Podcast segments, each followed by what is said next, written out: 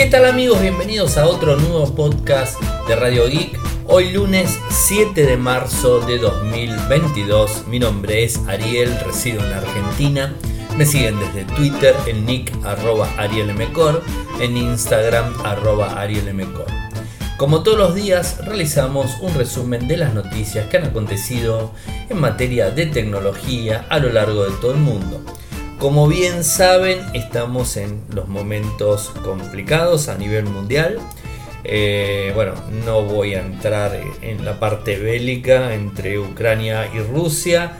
Eh, hay algunas novedades. Parece ser que eh, podría haber una desconexión de Rusia en Internet. Bueno, también algún que otro problema con los servidores DNS que tiene Rusia. Así que bueno, veremos eh, en qué avanza toda esa situación. Eh, no quiero entrar en ese problema, pero lo que sí estoy viendo eh, últimamente es un, es un movimiento masivo de ciberdelincuentes. O sea, se está viendo de forma muy pero muy fuerte y no solamente atacando a lo que podría llegar a ser este, una empresa, sino que ahora están empezando a atacar a la fintech, a los bancos, por más que uno no lo quiera reconocer o los bancos no lo quieran reconocer. Yo trabajé un, tiempo bastante largo en un banco muy importante inglés aquí en Argentina eh, y sé realmente que están siendo atacados de forma constante y algunas veces inclusive vulnerados. Eh, pero, por supuesto, ahí las cosas se manejan de una manera muchísimo más discreta. Es lo mismo que le pidamos a Rusia ahora que nos diga cuántos soldados han, eh, digamos, este, han fallecido en el ataque que están haciendo Ucrania. Obviamente no nos van a decir, o sea, disculpen el ejemplo, ¿no? Pero las entidades financieras eh, por lo general no te van a estar informando de, sus, eh, de los ataques que han sufrido y de toda la información que se le pudo haber filtrado eh, y un montón de cuestiones. Por lo general salen siempre a tapar. Pero bueno, no quiero entrar de, ese ya ya con ese tema, lo voy a dejar para el final del programa de hoy, pero voy a hablar específicamente de lo que está sucediendo con la fintech en Argentina eh, y bueno, también ciberataques, hoy está el tema de Samsung, está el tema de Nvidia la semana pasada, y no son tampoco las únicas empresas que están sufriendo ciberataques. Son las únicas empresas que nosotros nos enteramos. Eh, porque realmente las cosas suceden de una manera mucho más, eh, más fuerte y más dura de lo que pensamos. Así que vayamos eh, con los títulos. Hitbench quita a los Galaxy S22 y no solamente a estos equipos, sino a otros Samsung de la línea insignia por hacer trampa en las pruebas de referencia. El código fuente de Mercado Libre habría sido robado eh, por la misma, el mismo grupo que hackeó a Nvidia y a Samsung. Ese también es uno de los temas que vamos a hablar. Android 12L comienza su despliegue en los Pixel en principio.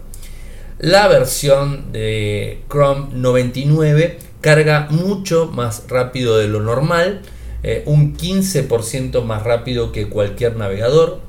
Eh, Samsung va a celebrar este año, eh, en marzo específicamente, a mediados de marzo, un Unpackage.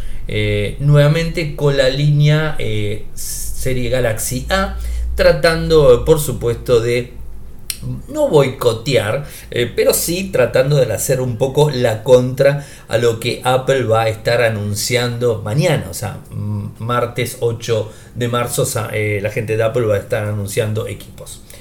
Samsung también va a vender cargadores oficiales de 25 vatios sin cable, porque también ahí hay una historia, porque parece que se lo van a sacar también los cargadores a la línea A, que seguramente a mediados de año nos vamos a enterar.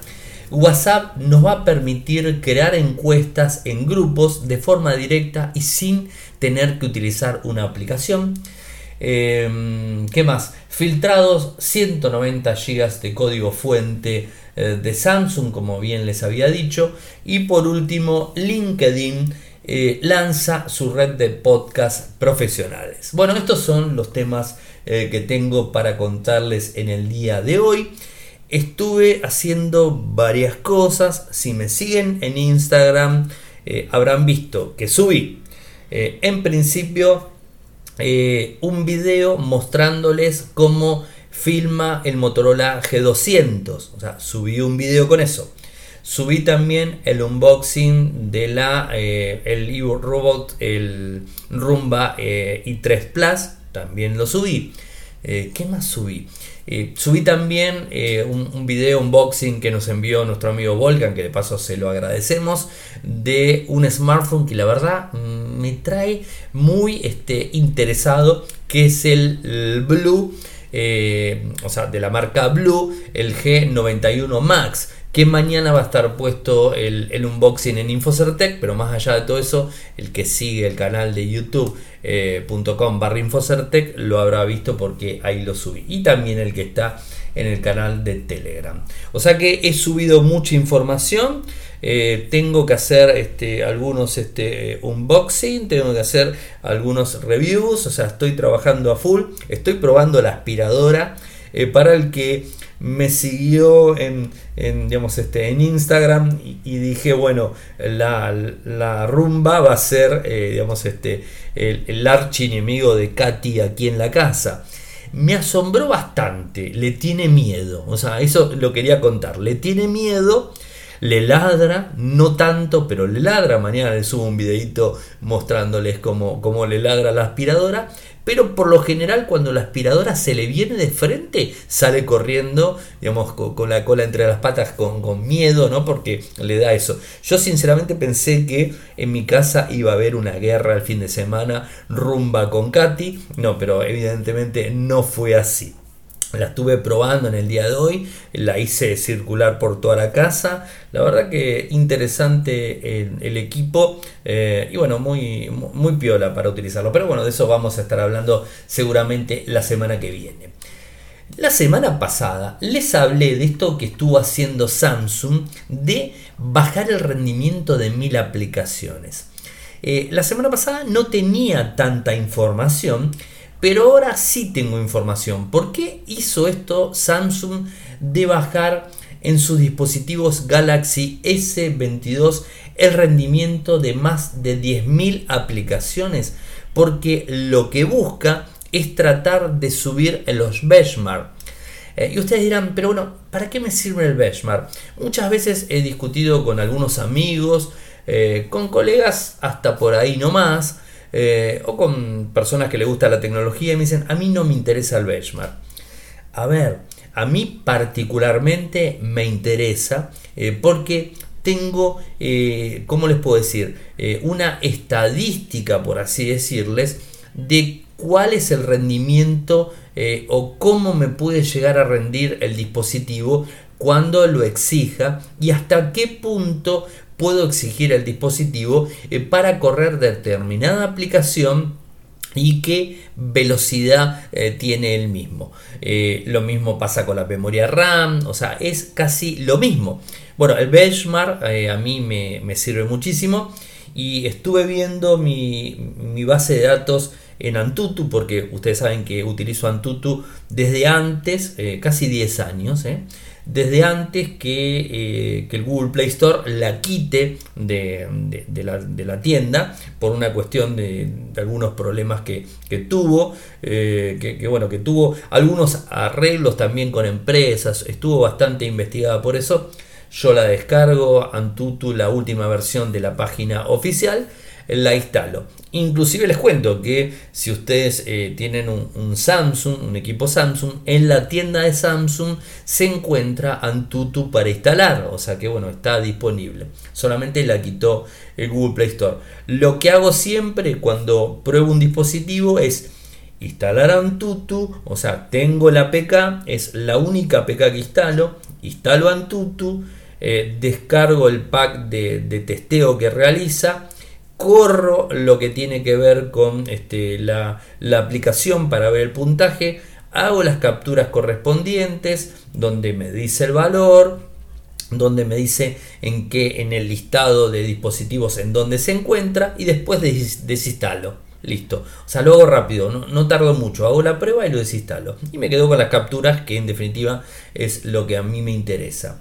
Eh, y en este caso, eh, un, digamos, este, un sistema de benchmark muy conocido que es HitBench, que no lo utilizo porque voy de vuelta. Hace más de 10 años que utilizo Antutu. Entonces, eh, ¿cómo puedo comparar yo un dispositivo de hace 4 o 5 años?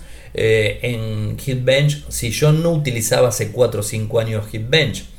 Tendría que empezar ahora a utilizarlo eh, para del 2022 en adelante tener también este, la diferencia de, HitBench y, tener valores. No lo descarto que lo haga. Eh, la verdad no lo descarto, casi seguro que lo haga, inclusive lo añada eh, en, digamos, este, en la planilla que genero en el formulario que tengo, porque tengo un formulario de, Google Forms en donde cargo los datos, o sea, cargo la marca, eh, cargo es, eh, el modelo del teléfono de la tableta, cargo la versión de Antutu que está corriendo, cargo el puntaje, cargo el sistema operativo y bueno, cargo la fecha también, ¿no? Entonces, bueno, tengo todos esos datos de forma constante. Y bueno tendría que subir este, al mismo formulario a HitBench como para tener una noción. Eh, en algún momento la voy a compartir para que ustedes los vean de, todos los dispositivos que estuve probando. Muchos la verdad que soy sincero me he olvidado de subirlos. Eh, así que bueno esta es la cuestión. Eh, HitBench le confirmó a Android Police que va a eliminar los eh, teléfonos Galaxy S22, S21, S20 y S10 lo va a estar eliminando porque hicieron trampa. ¿no? O sea, bajaron el rendimiento de determinadas aplicaciones para subir su sistema de aplicaciones. Les leo lo que dijo el portavoz de HitBench. A principios de esta semana nos informaron sobre el servicio de optimización de juegos GOS de Samsung y cómo acelera el rendimiento de los juegos y las aplicaciones. GOS decide limitar o no limitar las aplicaciones utilizando identificadores de aplicación y no el comportamiento de la misma. Vemos esto como una forma de manipulación de los puntos de referencia, ya que este servicio no limita las principales aplicaciones de punto de referencia, incluido HitBench. O sea, también sucede en, eh, lo que sería eh, Antutu. Eh, lo, extraño es que no quitaron a la línea Z, la línea Flip, o sea, no la quitaron. Solamente quitaron este, lo que sería la línea S. la verdad, mal. Samsung dijo que, es cierto y que van a realizar una actualización de, del sistema operativo eh, para poder solucionar ese problema. Bueno, ¿qué va a ser? Es lo que dicen de forma oficial. Android 12L disponible, ya funciona, listo. Pero en principio para los Google Pixel. Y supuestamente está orientado a las tabletas, a los plegables y a los dispositivos que tengan pantalla grande. Eh, como la, eh, la Tab eh, S8, o sea que inclusive viene con Android 12. Lo que pasa que lo que sería la versión Android 12L, según lo que se está informando, es que va a tardar bastante en implementarse en los dispositivos, porque no es solamente que modifica el sistema operativo, sino también modifica la forma que te muestra el sistema operativo. Es decir, además de tener la multipantalla, y poder arrastrar el icono, tirarlo en la pantalla y que la misma se divida y que puedas trabajar de forma eh, paralela con dos aplicaciones, obviamente para tabletas esto, eh, la, multitarea, ¿no? o sea que, tiene que, poder utilizar de forma normal, eh, también va a tener columnas, va a tener funciones muy similares a lo que tiene Chrome OS o Samsung Dex, eh, o Ready for de, la gente de Motorola, o sea, va a tener todas esas funciones incluidas. Eh, sería lo principal, eso es la función. También va a haber nuevos gestos para notificaciones, ¿no?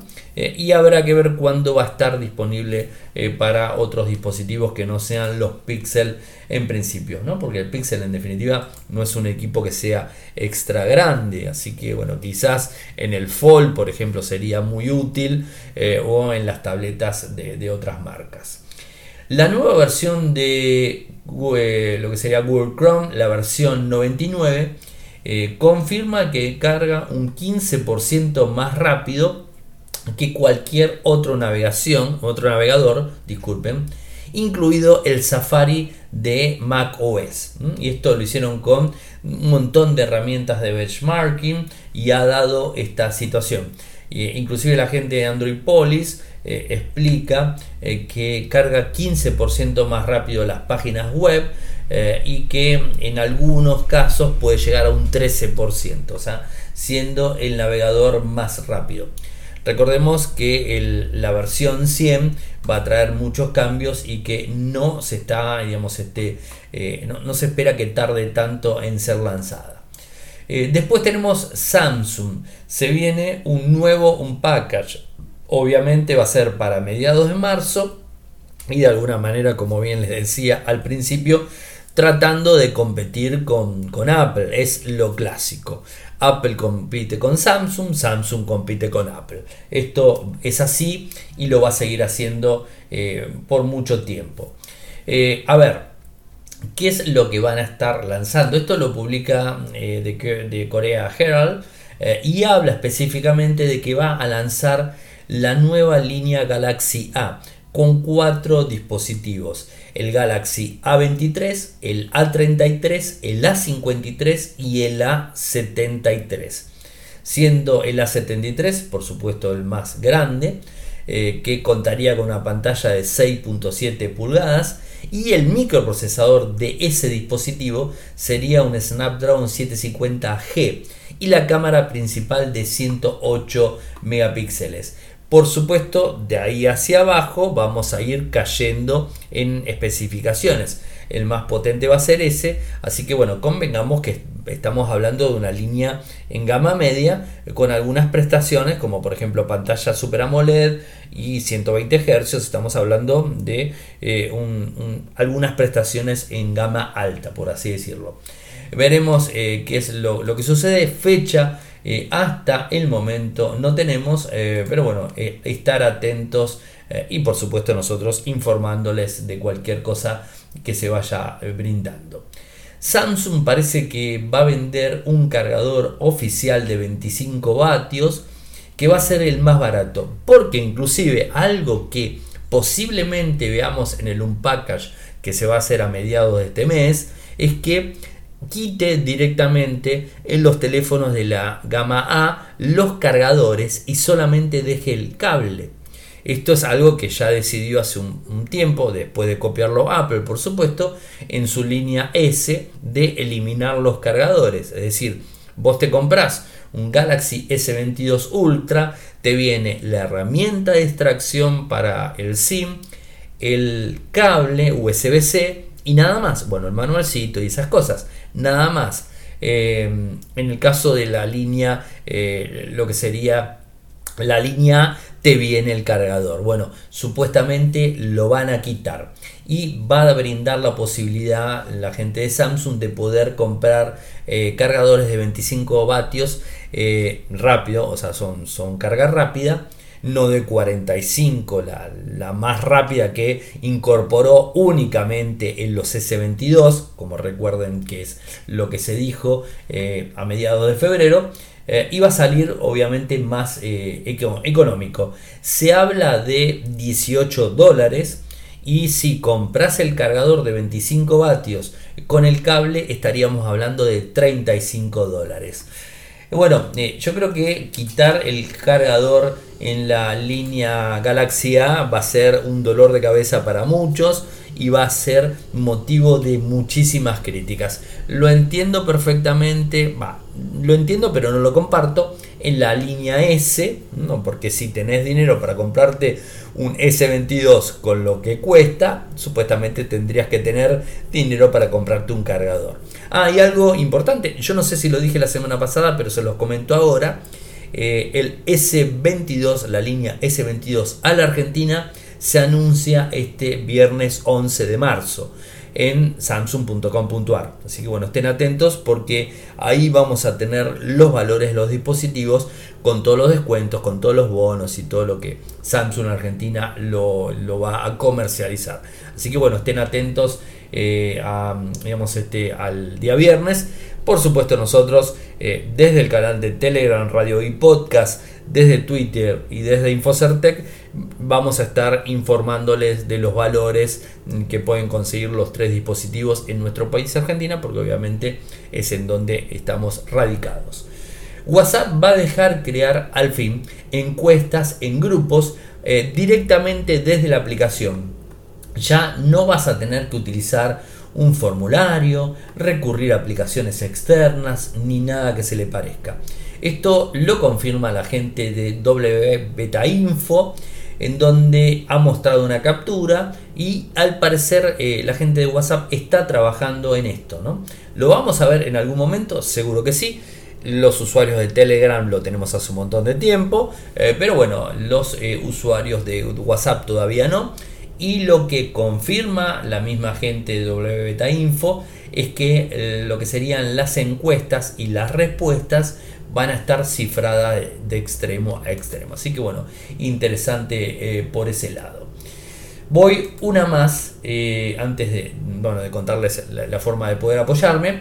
Eh, se filtró 190 GB de código fuente de Samsung y al parecer son los mismos ciberatacantes que hackearon Nvidia.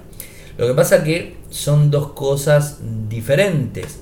Los que hackearon Nvidia la semana pasada lo hicieron para tratar de que Nvidia quite esa restricción a sus placas eh, para que se pueda minar eh, con el GPU de forma más simple y que no tenga una restricción, porque vieron que Nvidia puso una restricción para el minado de criptomonedas. Bueno, entonces lo que busca este grupo de hackers es justamente esa cuestión, ¿no? liberar. En el caso de, Samsung no sabemos bien cuál es el, motivo de lo, que está, de lo que está buscando. Se brindó mucha información, firmware, código fuente de los Galaxy, de seguridad, descifrado, repositorios de Bixby, de SmartThings, o sea, muchísima, muchísima información. Samsung dice eh, lo confirma, o sea, dice que es cierto. recientemente se nos informó de que había una brecha de seguridad relacionada con ciertos datos internos de la empresa. Inmediatamente después de conocer este incidente, reforzamos nuestro sistema de seguridad. Está todo bárbaro, pero los 190 GB en torrent que están para descargar están. O sea que ya esto no lo van a solucionar, ¿no?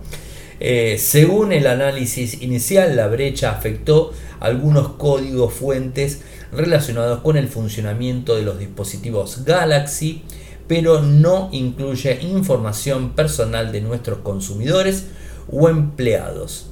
Actualmente no prevemos ningún impacto para nuestro negocio o para nuestros clientes. Hemos puesto en marcha medidas para evitar nuevos incidentes de este tipo y seguiremos prestando servicio a nuestros clientes sin interrupciones. También se habló, se habló de que inclusive se filtró eh, el código para lo que sería el lector de huellas. Así que bastante complicada la situación de Samsung. Eh, como siempre, todos los días les cuento las formas que tienen de apoyarme. Ustedes saben que soy un periodista, un comunicador independiente, eh, no tengo publicidades de empresas y bueno, siempre trato de, generar contenidos y bueno, eh, tratar de, generar algo, algún negocio, algo, pero siempre con, con la efectividad y con la seriedad sin mentir y contando siempre la verdad. Eso es algo que, van, a, van a ver siempre desde, desde mi lado. Eh, no importa que, una empresa me diga te, voy a dar plata pero tenés que hablar bien, o sea, no, ese, ese tipo de cosas no, conmigo no van. Si tengo que decir algo malo de una empresa, lo voy a decir. Como en el caso de Samsung, hoy por hoy estamos totalmente comprometidos, ¿no? En el caso de Mercado Libre, ahora también lo voy a decir, por más que se enoje Samsung o se enoje Mercado Libre, tengo que decir la verdad las dos compañías tienen problemas, ¿no? Ahora vamos a hablar de ese tema. La semana pasada pasó con Walla. Eh, así que bueno, están teniendo problemas. O sea que no puedo escaparme y tratar de maquillar la situación eh, si la realidad es, esa, ¿no? Bueno, sigo. Eh, si quieren apoyarme, lo pueden hacer desde Argentina con Cafecito, que es cafecito.app barra radioic cafecito.app barra radioic de 50 pesos argentino el café en adelante lo que me quieran invitar con mercado pago o con este con pago fácil sin ningún tipo de problemas. Eh, para los que me quieren ayudar de forma internacional lo pueden hacer con Patreon con www.patreon.com barra radioic www.patreon.com barra de un dólar en adelante que es lo que cuesta inclusive en Argentina eh, un café en cualquier parte del mundo. Y para los que quieren ayudarme de forma puntual lo pueden hacer vía paypal a mi dirección de correo personal en donde además me pueden enviar consultas que es arielmcor.gmail.com eh, una más antes de que me meta con el tema de la fintech y esto que está sucediendo. LinkedIn lanza su red de podcasts profesionales. Parece, yo no sé ustedes, pero parece que todo el mundo está subido al podcast. Y es como que todo el mundo ahora descubrió lo que es el podcast. Nosotros desde Radio Geek eh, lo venimos haciendo hace 12 años de forma interrumpida. En el podcast incursioné eh, con mi amigo Facundo Arena por allá por el 2007 con Alternaria Semanario, al mismo tiempo hacía la bitácora de Ariel, hasta que después nació eh, Radio IC, eh, o sea que el 2007 que vengo con el podcast y vengo apostando. Y hace 12 años que de lunes a jueves, firme detrás de aquí del micrófono, me pueden escuchar hablando de tecnología. Así que bueno, pero parece ser que todos se están dando cuenta de el podcast eh, y en cualquier momento ustedes lo van a, lo van a ver eh, que en los medios argentinos va a salir el, como ya sucedió, sucedió, eh, lo tengo que contar, porque el primer youtuber tecnológico de Argentina fue Facundo Arena. No, no fui yo, ojo, ojo, nada que ver. Fue Facundo Arena. Y en su momento, hace uno o dos años, eh, en los medios grandes salió otra persona que hacía 4, 5, 7, 8 años que estaba haciendo, eh, que estaba haciendo videos en YouTube. Y Facundo Arena lo hacía el 2005, por ahí más o menos. Y que inclusive en alguno de sus programas que, hacía él en YouTube he participado con, algún que otro informe. Eh, pero bueno, seguramente van a escuchar en, algún momento que va a haber un podcaster argentino de tecnología que hace, no sé, 5 o 6 años que hace podcasting y que es el primero en la Argentina. Bueno, siempre los que me escuchan Radio X saben que hace más de 12 años que vengo haciendo. Tengo más de 2000 eh, programas contando desde el momento que se me ocurrió contar, porque subí un montón de programas y no los contaba, o sea, no les ponía números y bueno, después este lo hice. LinkedIn parece que se sube al tema del podcasting en una aplicación que se, va a llamar, muy originales por cierto, LinkedIn Podcast Network. Y que bueno, va a estar este, en principio eh, manejada por el equipo de noticias de LinkedIn. No está abierta, hay un formulario, voy a ver si lo completo, a ver si me, me habilitan, no sé, total tengo en cuenta en LinkedIn hace mucho tiempo. Eh, voy a completar el formulario a ver si me lo permiten subir a, Radio IC. Eh, pero bueno, va a haber podcast de todo sentido dentro de, esta plataforma. Y creo que es una, buena opción porque además eh, los podcasts que, se pueden subir a LinkedIn quizás sean más formales, más empresariales, más, más ese tipo de cuestiones. Les quería contar simplemente esto, les voy a pasar el enlace para que vean la noticia. Y voy con el tema que tiene que ver eh, el día de hoy eh, con el robo del código fuente de Mercado Libre. Supuestamente, les cuento, habría sido la misma, eh, el mismo grupo de ciberdelincuentes, hackers latinoamericanos, Lapsus, que les habían sacado o sea, que habían, este, en principio, a Nvidia lo habían este, no obligado, no me sale, o sea, lo habían amenazado y a Samsung le sacaron los datos, que en definitiva están amenazando para publicar o no los datos y, les, este, les piden eh, pagos en cripto y ese tipo de cosas. Es lo normal, si no se lo pidieron en algún momento se lo van a pedir. Bueno, la semana pasada sucedió con Walla. Lo que pasa es que lo de Walla fue otra historia. Walla no tenía doble sistema de autenticación y las operaciones eh, que se hacían con Walla eh, no, eh, no tenían sistema digamos, de autenticación. Entonces ahí es un poco complicado. La semana pasada les hablé de Mercado Libre que tiene un doble sistema de autenticación y a su vez las operaciones o cuando te habilitas en un nuevo equipo te pide un sistema de autenticación medio flojo, la semana pasada lo dije, eh, mediante SMS o un llamado telefónico que te llaman y te pasan un código. Eso es, total, es bastante violable, pero antes que nada, algo que no tiene Walla, bueno, al menos por lo menos está más eh, adelantado. Eh, bueno, hoy se, dio a conocer que, este grupo tiene información de código fuente de, de, lo que sería Mercado, Mercado Libre y que estarían este, extorsionándolos para que, bueno, para que le paguen, obviamente, si no publicarían toda la información del código, código fuente. A ver, tener el código fuente en qué nos perjudica a los usuarios.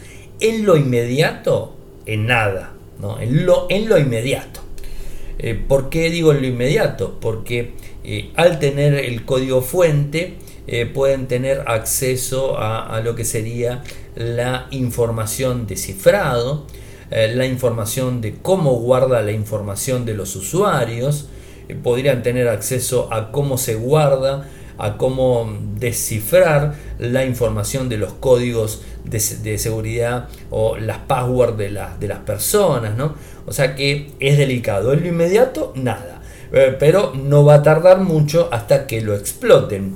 Es como sucede cuando sale eh, una vulnerabilidad grave en cualquier eh, aplicación o servicio, automáticamente los hackers salen a explotarlo. ¿no? Entonces, bueno, esto podría suceder algo similar si no es que ya la gente de Lapsus lo está pensando y ya tiene todo focalizado. Eh, antes de seguir, lo que siempre digo hace años en Radio Geek, me escuchan, eh, no sé, le perdí la cuenta a los años, pero el que me escucha hace mucho lo sabe, que les vengo insistiendo de forma constante que a todos los servicios, a todas las aplicaciones que tengan, que utilicen en la computadora, en el teléfono, en la tableta y que tengan la posibilidad de utilizar doble sistema de autenticación, lo utilicen no se queden solamente con usuario y contraseña. Por más que la contraseña sea una contraseña kilométrica complicadísima y que ningún diccionario por fuerza bruta se lo pueda sacar en millones de años, no importa, el doble sistema de autenticación, porque cuando sucede esto, que nos enteramos que a Mercado Libre le sacan el código fuente y que pueden acceder a los sistemas de seguridad interno y descifrar las contraseñas, por más que hayas puesto una contraseña de 28 caracteres y con todas las combinaciones que se te ocurra, la van a tener exactamente igual. Ahora, eh, para poder validar el sistema, tenés un doble sistema de autenticación. Yo con esto no quiero decir que el doble sistema de autenticación sea la solución a todo lo, malo que pueda haber. No, pero es un paso más que le complicas a los ciberdelincuentes eh, para que tengan que inclusive avanzar más, investigar más, tratar de eh, violar más los sistemas eh, y en definitiva es una complicación. O sea, no es lo mismo que en tu casa quieran venir a robarte la, digamos, este, y abrirte la cerradura de, la puerta de tu casa y tengas una sola, asegurado, una sola cerradura, que tengas tres. O sea, el que va a venir a violar la puerta de tu casa va a tener que abrir tres cerraduras, no una. Entonces esto es exactamente lo mismo. En este caso son dos cerraduras, el usuario y la contraseña y el doble sistema de autenticación. O sea, le estás brindando eh, más, este, más seguridad a cualquier cuenta. Todo tiene, casi todos los servicios tienen doble sistema de autenticación. Twitter, Dropbox, eh, Gmail, eh, Hotmail, todo, o sea, todo tiene doble sistema de autenticación. O sea, no voy a mencionar todo porque todo lo tiene. Eh, inclusive los bancos, algunos bancos también lo tienen. O sea, esto es, es, muy, es muy utilizado. Las billeteras virtuales, o sea, todo lo tiene. Así que tengan eso. ahora, esto la verdad que a mí me llama, eh, me llama muchísimo, muchísimo la atención y les voy a explicar por qué. Dos puntos.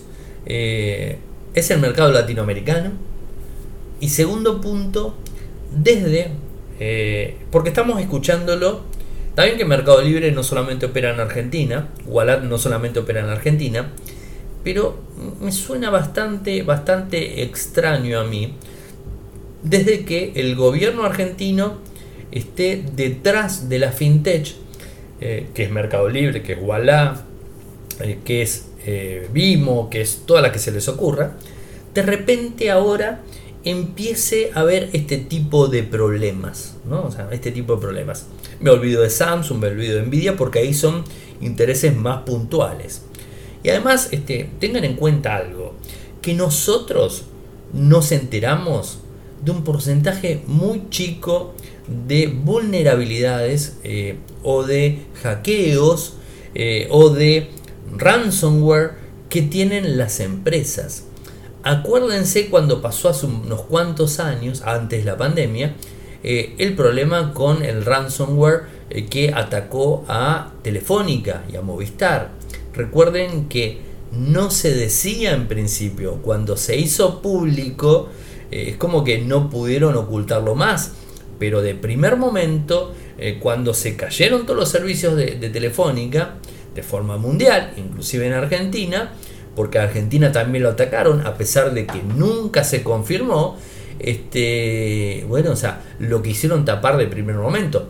Hay muchísimas empresas que deben estar en el mismo, mismo problema, pero que no lo dicen.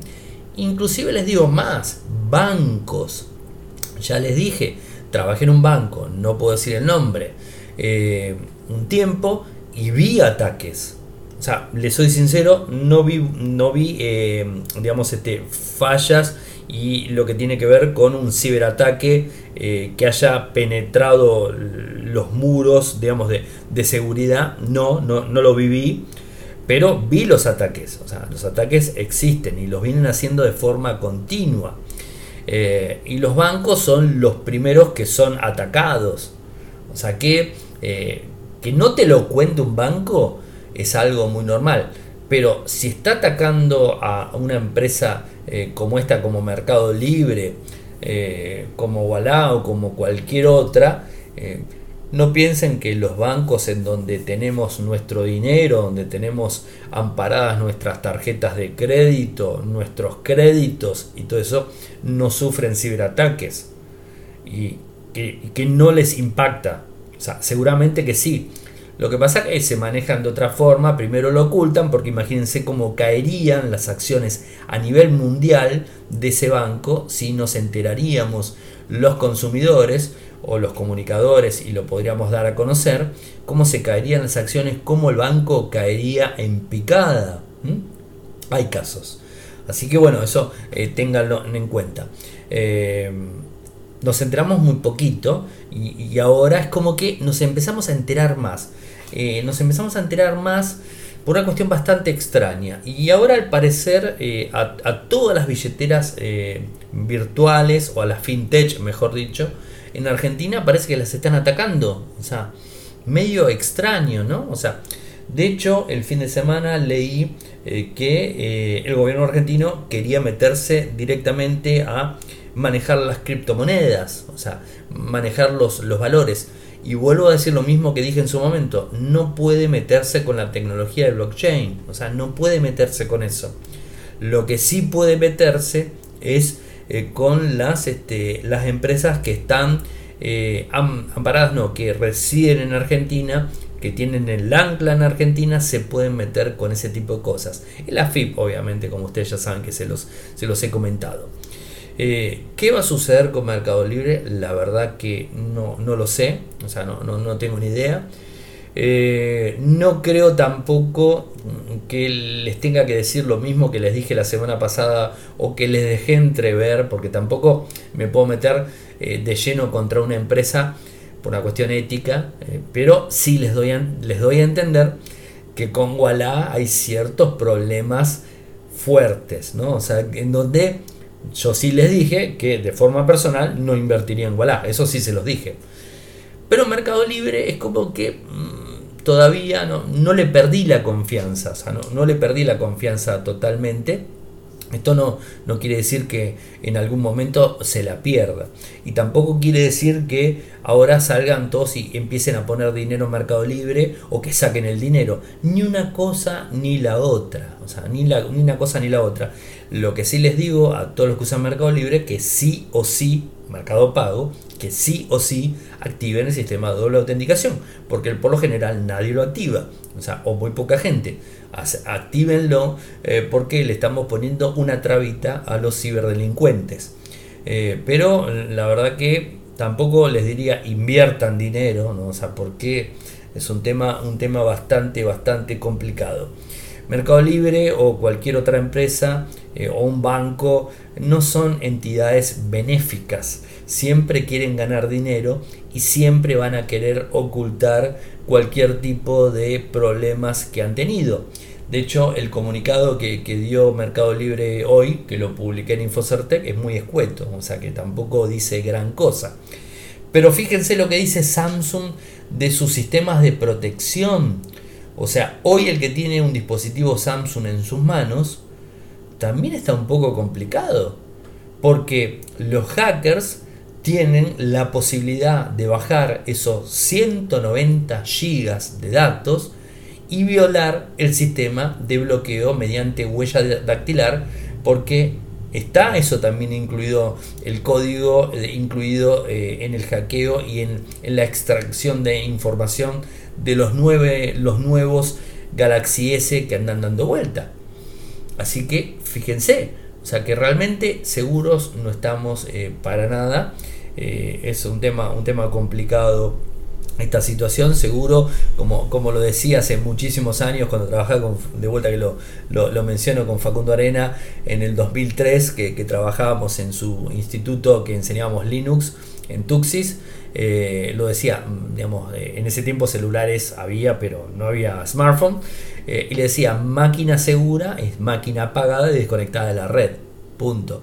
O sea, no existen máquinas seguras, o sea, ni Linux, ni esto. O sea, se han encontrado vulnerabilidades grandes en Linux también, en Mac OS, en Windows. O sea, se encuentran vulnerabilidades que son explotadas de forma constante de los servicios, ¿no? Así que, bueno, eh, a tener, a tener mucha, mucha precaución. Eh, tampoco podemos vivir con miedo, ¿no? Porque este, si no directamente tendríamos que ir corriendo a sacar el dinero de los bancos, de las billeteras virtuales, de las criptomonedas y tener el dinero en nuestra casa, ¿no? O sea que, tampoco es seguro, ¿no? Porque siempre uno puede también recibir eh, lamentablemente un robo y te quedas eh, sin, sin ese dinero también. Así que bueno es un poco, un poco complicado. Perdón que hoy me he, tocado con todos estos temas, pero bueno, quería hablarles y, brindarles un poco mi, opinión sobre esta situación. Y me animo a decir que esto con la fintech no para. ¿eh? Seguimos con la fintech eh, bastante más tiempo. En Argentina seguimos. ¿eh? O sea, hoy es Mercado Libre, mañana no sé cuál va a ser pero mañana, pasado o pasado, no importa, pero seguimos. ¿eh? Esto me suena bastante extraño. Quizás peco de, digamos, de desconfiado, por así decirlo, pero la verdad me parece muy, muy raro. Es como que de alguna forma les quisieran meter miedo a los usuarios eh, para que no utilicen este, billeteras virtuales. ¿no? O sea, me, parece así, ¿no? lo veo de esa forma. Quizás me equivoque, espero que sí y que sean errores de las empresas, porque siempre, siempre es más fácil solucionar los errores de las empresas o dejar de utilizar los servicios de las empresas y te pasas a otro que no sea algo mayor, ¿no? que esté detrás de todo esto. Pero bueno, gente, hoy me extendí bastante en el programa del día de hoy. Espero, por supuesto, sus comentarios. Traten de no insultarme tanto eh, por haberme tirado quizás con alguien que, no esté muy a favor de, lo que estoy diciendo. Yo sé que hay gente que le tiene muchísima bronca a Mercado Libre, a Wallah, a Vimo, a todo le tiene muchísima bronca. Los entiendo perfectamente. Hay gente que los adora realmente. Y hay gente que, como yo, que los tengo y, y digamos, este, los manejo con mucha, pero mucha precaución. O sea, mucha precaución. Es lo más este, importante. Gente, saben que pueden seguirme desde Twitter. Mi nick es eh, arroba arielmcor. En Instagram es arroba arielmcor. En Telegram, nuestro canal, Radio y Podcast. Eh, nuestro canal en YouTube, youtube.com barra Infocertec. Suscríbanse porque estoy subiendo algunos unboxing, algunos videos, más allá de subir el programa este todas las noches. Así lo pueden ver, bueno, si lo escucharon no lo vuelvan a mirar o a escuchar. Pero de alguna manera pueden ver otro, otro contenido que voy subiendo. Eh, ¿Qué más? Bueno, nuestro sitio web desde Argentina, eh, infocertec.com.ar, que dicho sea de paso, el 20 de febrero, no sé si lo dije la semana pasada, cumplió 18 años. O sea, el 20 de febrero del 2004 eh, fue la fecha que fundé o creé infocertec.com.ar. O sea, cumplió 18 años, la mayoría de edad y em, en Latinoamérica infocertecla.com. Muchas gracias por escucharme gente y será hasta mañana. Chau chau.